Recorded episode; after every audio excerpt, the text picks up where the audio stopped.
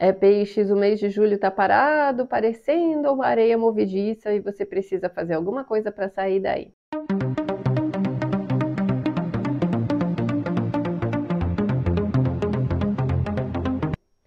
Sejam muito bem-vindos ao canal Astrologia Guia. Eu sou a astróloga Cris de Vacante. Se você é novo por aqui, se inscreve, que todo mês nós temos essa previsão para todos os signos, além da geral, além da semanal, toda segunda-feira às 9 horas da manhã e os vídeos especiais explicando as mudanças de energia ao longo do mês para a gente entender o que está acontecendo nas nossas vidas.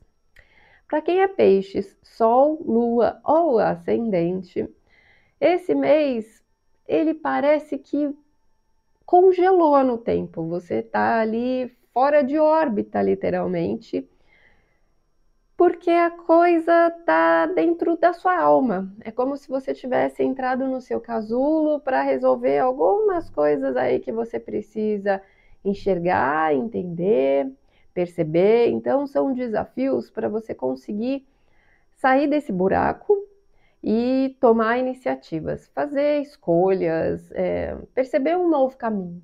Mas é um contato muito de você se ver dentro da sua história, do seu passado, é, do seu eu, da sua individualidade. Você vai ficar muito mais trancado dentro de si, ou trancado dentro de casa, ou essa, essas histórias podem acabar se refletindo na vida familiar.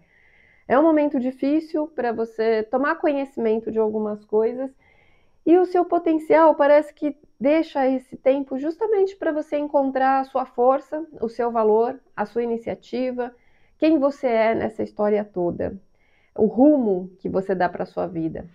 Na primeira semana você está muito focado no dinheiro, nas coisas que você possui, nas coisas que já são o seu porto seguro, na questão financeira, nas suas, nas suas coisas.